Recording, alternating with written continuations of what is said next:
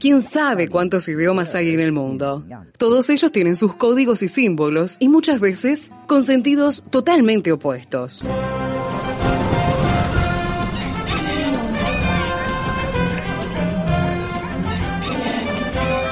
Jungla semántica. Para descifrar las palabras, para entender su raíz, para saber de qué hablamos. Jungla semántica. Nos lidera en esta expedición el profesor Héctor Leites.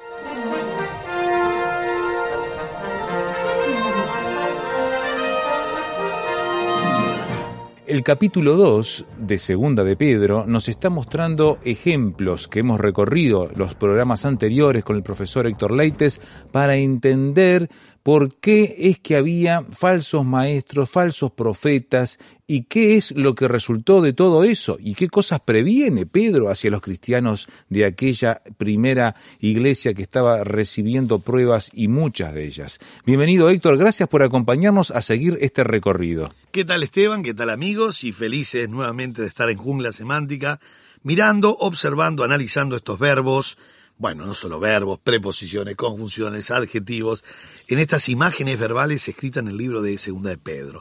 Y como bien decías, eh, Pedro en el capítulo 2 aceleró la máquina para hablar acerca de los falsos maestros.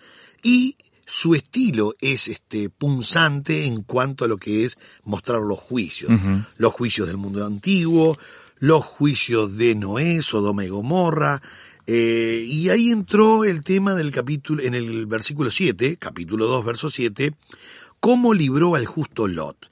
Abre un paréntesis diciendo y libró al justo Lot, abrumado por la nefanda conducta de los malvados, porque este justo que moraba entre ellos afligía, y era un imperfecto, recuerdan esto, afligía cada día su alma justa, dice, viendo y oyendo los hechos inicuos de ellos, viendo y oyendo.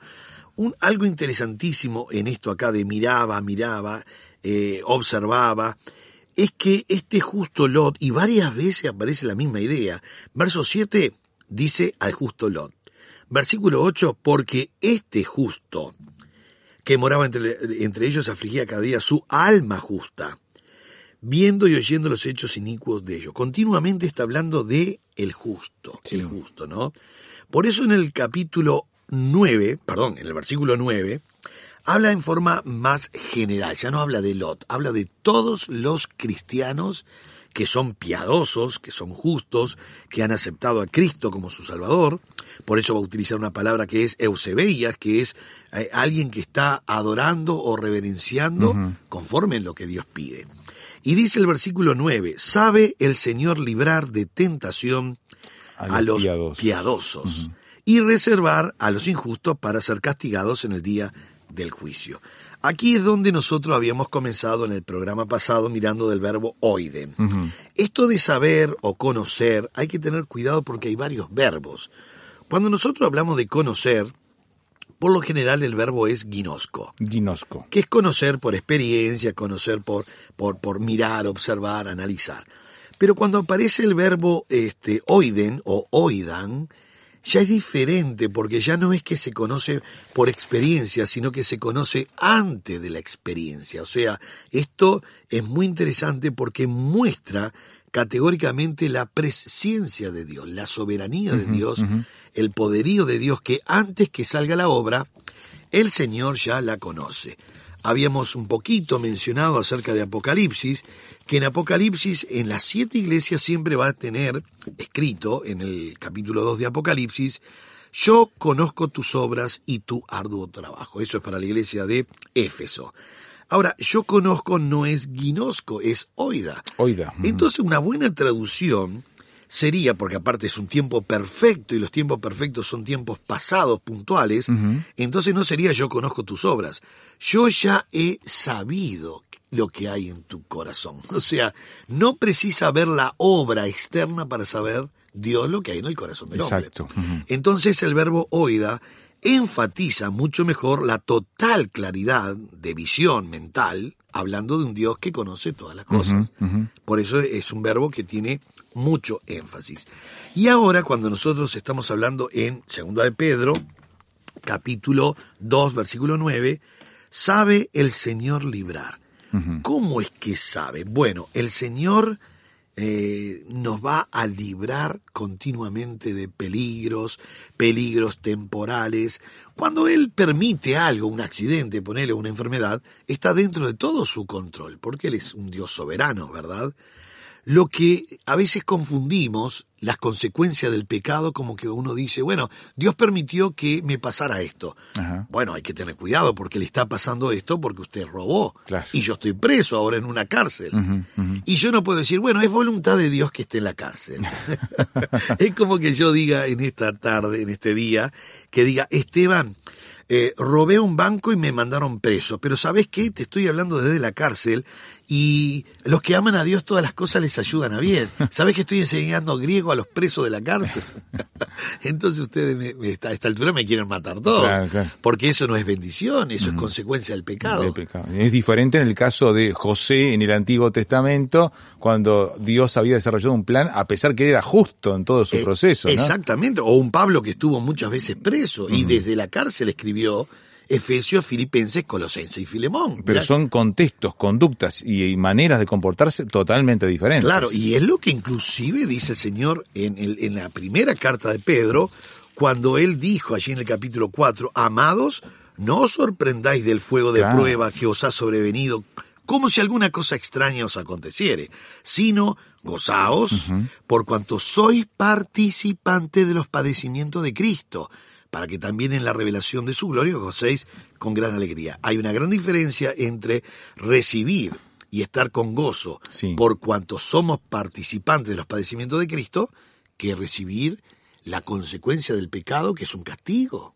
Y es un castigo muy malo, por Muy supuesto, malo, muy malo. porque es consecuencia del pecado. Y otra cosa es hacer las cosas bien, como le pasó a Pedro, a Pablo y a cientos y cientos de miles, o podríamos decir cientos de cientos de miles de cristianos en todo el mundo que terminaron presos, Exacto. terminaron torturados o muertos por la causa del Señor. Pero eso es indicaba la gloria del Señor y no como este la consecuencia del pecado. Cuando nosotros miramos aquí en este capítulo 2, es interesante, versículo 9, sabe el Señor librar. El Señor es la palabra Kyrios o Curios, ¿verdad? Para el griego antiguo es Curios, para el moderno sería Kyrios. Librar. Como está en un presente, este es un verbo que está en presente del infinitivo, no solamente es librar, sino que es estar librando o rescatando continuamente, porque es un presente del infinitivo. Y todos los verbos en presente no solo indican una acción puntual, momentánea en el presente, sino continuativa y lineal. Esto es muy, Muy importante, importante. en el griego, porque en el griego todos los verbos en presente indican como progresando la acción Ajá, hacia el futuro. Siempre, siempre moviéndose. Y dice de tentación. Y aquí cuando dice librar de tentación es la palabra pruebas, ¿verdad? Que- Peirasmos. que, viene a ser todo el concepto de problemática. Y cuando digo de problemática, hay que entender que dentro de la palabra peirasmos está la prueba de Dios, la tentación del enemigo, la prueba de la vida. Ajá. Cuando hablo de la prueba de la vida, Esteban, me refiero a cosas que pasan en la vida que no la generó Dios, ni la generó el enemigo. Vamos a imaginar que por, por, por, por edad mi abuela falleció, ¿verdad? Sí, ya sus años, cerca de 100 años. Y yo no puedo decir, Dios, ¿por qué me quitaste a mi abuela? No puedo decir eso. Ni tampoco puedo decir, voy a reprender al enemigo que me mató a la abuela. Tenía 114 años la abuela. Entonces uno dice, ¿y qué es esto? Bueno, esto se llama prueba de la vida. ¿Qué quiere decir? Se generó en el Génesis. Como el hombre ahora es polvo y vuelve al polvo, entonces va a llegar un momento que va a dejar de existir en esta tierra. Son pruebas de la vida. Y sí. Se generó en el Génesis. O no me pagan las horas extras. No me pagan conforme la designa- designación del trabajo en mi fábrica. No le puedo echar la culpa a Satanás, No. ni a Dios.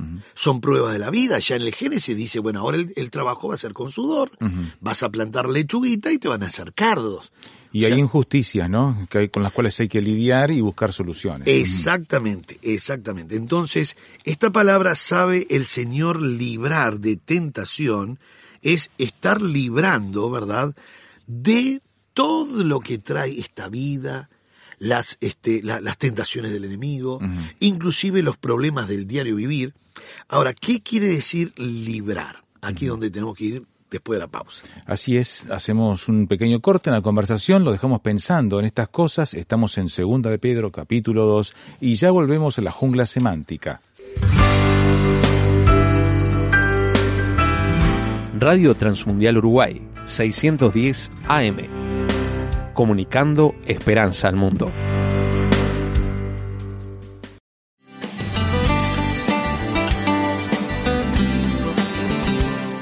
Prepárese con el Seminario Bíblico de Fe, enseñando con excelencia para un servicio eficaz. Seminario Bíblico de Fe. Por informes, llame al 2 902 90 89 2 902 90 89.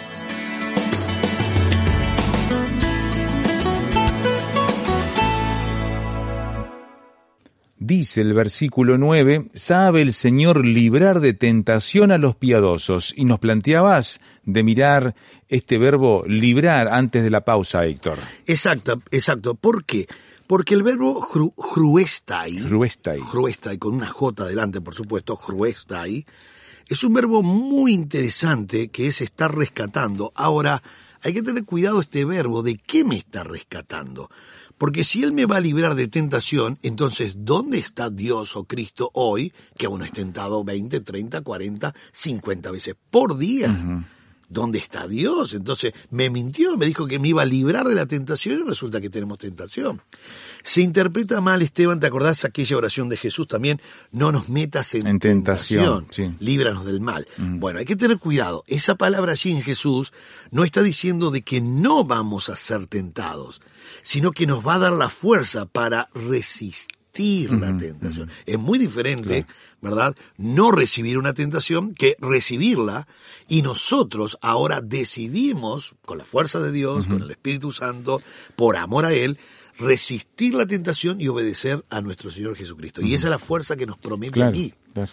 No es que nos va a meter en un monasterio, ¿verdad? En una cúpula de vidrio y no vamos a ser tentados. Totalmente libres, no, no. Eh, eso no Vamos existe. a estar expuestos en este mundo, ¿sí? Sí, y debemos inclusive, no nos olvidemos que Jesús, después del Jordán, inmediatamente después del Jordán, de aquella gran declaración, tú eres mi hijo amado, dice Dios, fue llevado por Dios al desierto para, y el propósito fue para ser tentado por el enemigo. Claro. O sea, como hombre él tiene que recibir eso. Porque el, eh, Jesús hombre tenía que ser tentado igual que nosotros, cuerpo, alma y espíritu. ¿Y cómo tiene que ser tentado igual que nosotros? En las tres características del ser humano, cuerpo, alma y espíritu. Porque entonces no me representa. Claro. Yo tendría un Cristo que es un Cristo Dios que nunca fue tentado y nunca sufrió nada en esta tierra. Y podríamos decir nosotros, qué fácil es vivir en esta tierra siendo Dios y que nadie te toque, Claro. ni nadie te tiente. Pero Él fue tentado en todo conforme a nuestra semejanza, dice Hebreos capítulo 4. Muy interesante. muy Así que-. Hay consonancia entonces con lo que Jesús enseñaba en cómo orar allí en el capítulo 6 de Mateo, que más bien habría que decir entonces que eh, no permitas que cedamos a la tentación o algo así, Exactamente, ¿no? exactamente, correctísimo. Por eso dice, y líbranos del mal. Allí en la oración de Juan 17, versículo 15, hay que tener cuidado porque cuando dice líbranos del mal, no está diciendo el pecado, no es la palabra cacos, Ah, no es la palabra jamartía, es la palabra ponerú, que quiere decir jefe de los malos. ah. Entonces, Entonces hablando del maligno. del maligno, exactamente. La palabra correcta sería maligno, porque es jefe de los malos, el maligno. Líbranos del maligno.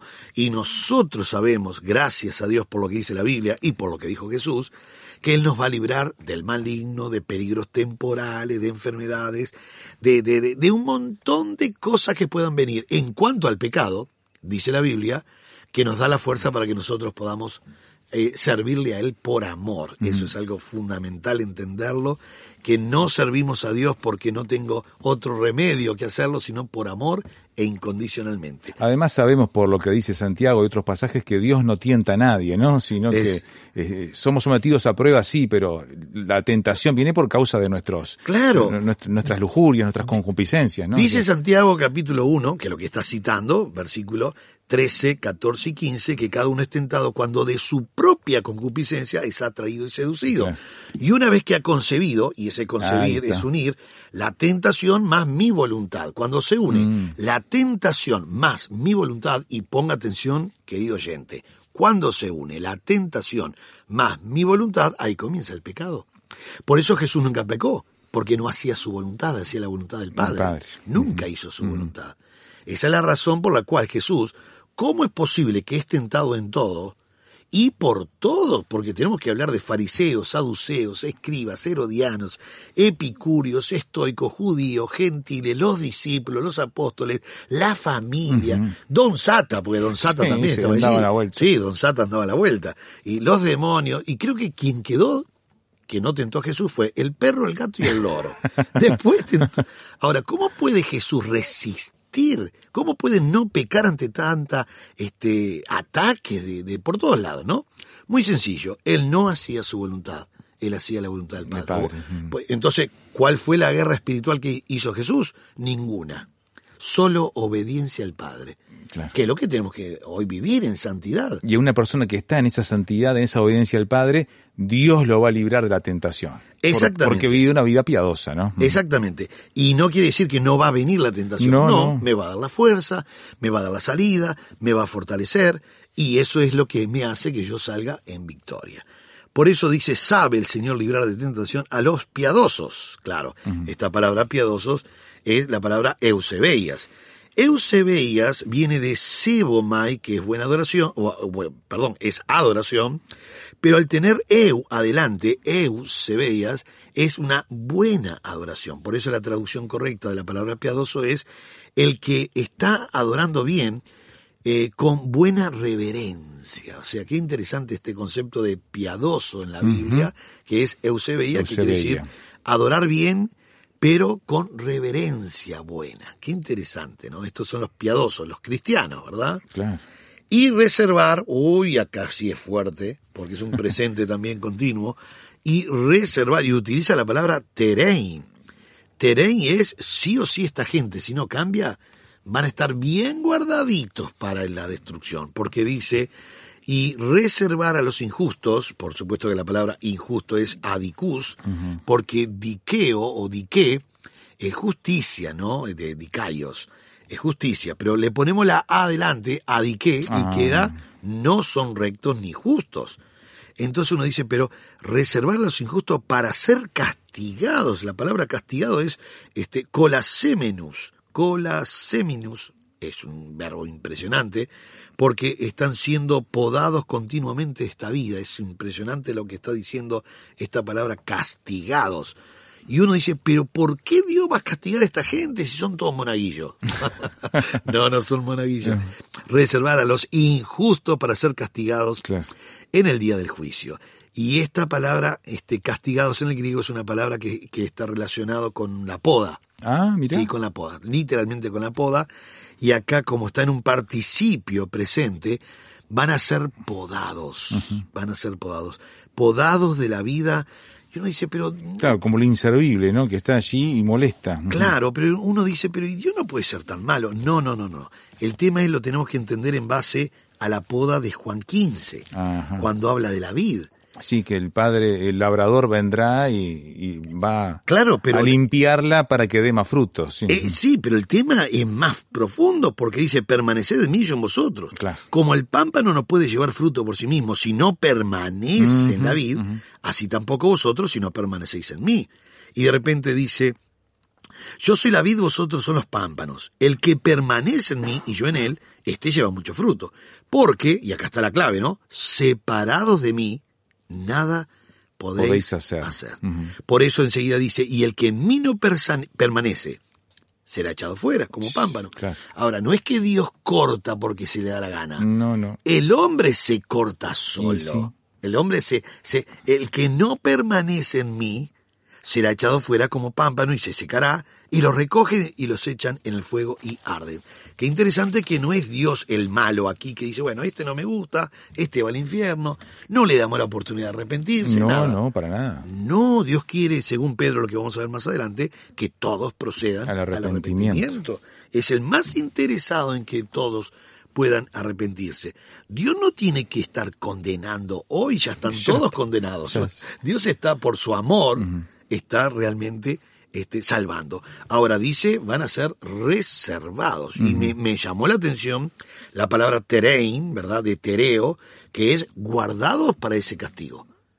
Y uno dice, pero ¿y si se arrepienten? Por supuesto que si se arrepienten. Salen de esa categoría, Pero sí. salen de la categoría Sí, sí. de ese juicio, exactamente. Entonces, este, lo que está garantizando, que lo viene haciendo Pedro continuamente, garantizando que aquel que rechaza a Cristo va a ser cortado.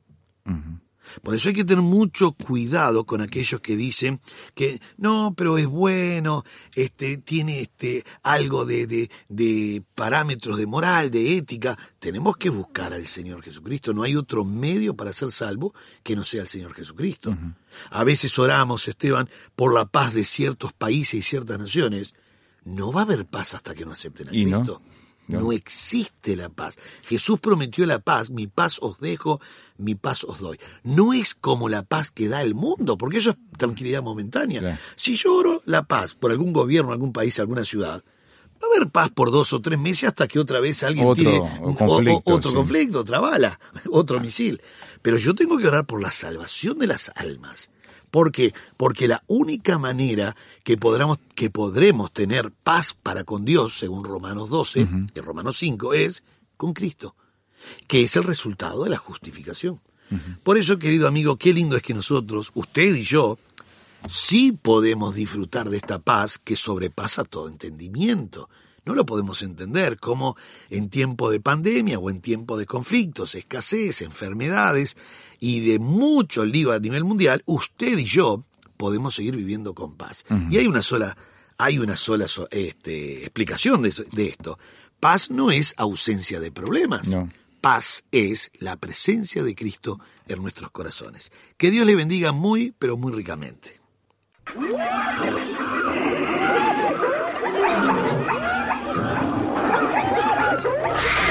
Hoy termina esta etapa de la expedición, pero lo esperamos en el próximo programa para adentrarnos en la jungla semántica. Jungla semántica es una producción del Seminario Bíblico de Fe y Radio Transmundial.